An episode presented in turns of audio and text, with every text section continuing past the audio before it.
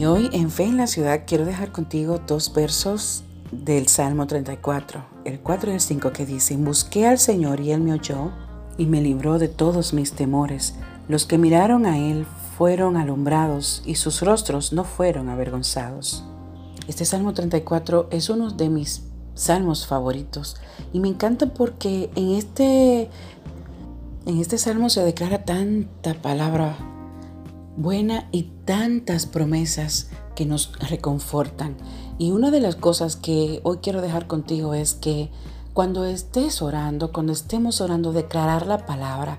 Este es un salmo de promesa, de confianza, de protección y en el que declara mucho gozo también en medio de las situaciones que pasamos. El Señor nos manda a estar siempre gozoso, y esto no porque no tengamos problemas y aflicciones en la vida, sino como un mandato porque el gozo está por encima de la felicidad y de toda circunstancia. Este es un salmo que declara confianza, que declara palabras certeras. En medio de nuestras tribulaciones no dejemos de buscar a Dios, de confiar en sus promesas, de buscar su rostro, de permanecer firmes y adelante. Una de las cosas que debemos siempre mantener y cuidar es la fe.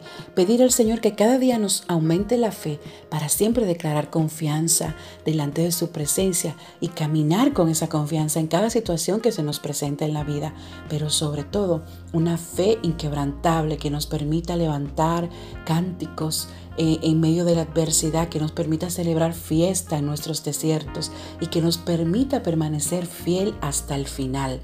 Cuando nosotros creemos en esta palabra que los que confían en el Señor no serán avergonzados y seguimos declarando esta palabra en la presencia de nuestro Padre Celestial, ciertamente ocurren los milagros. Hoy quiero dejar contigo esta palabra de bendición, esta declaración de confianza, porque los que miran al Señor jamás serán avergonzados.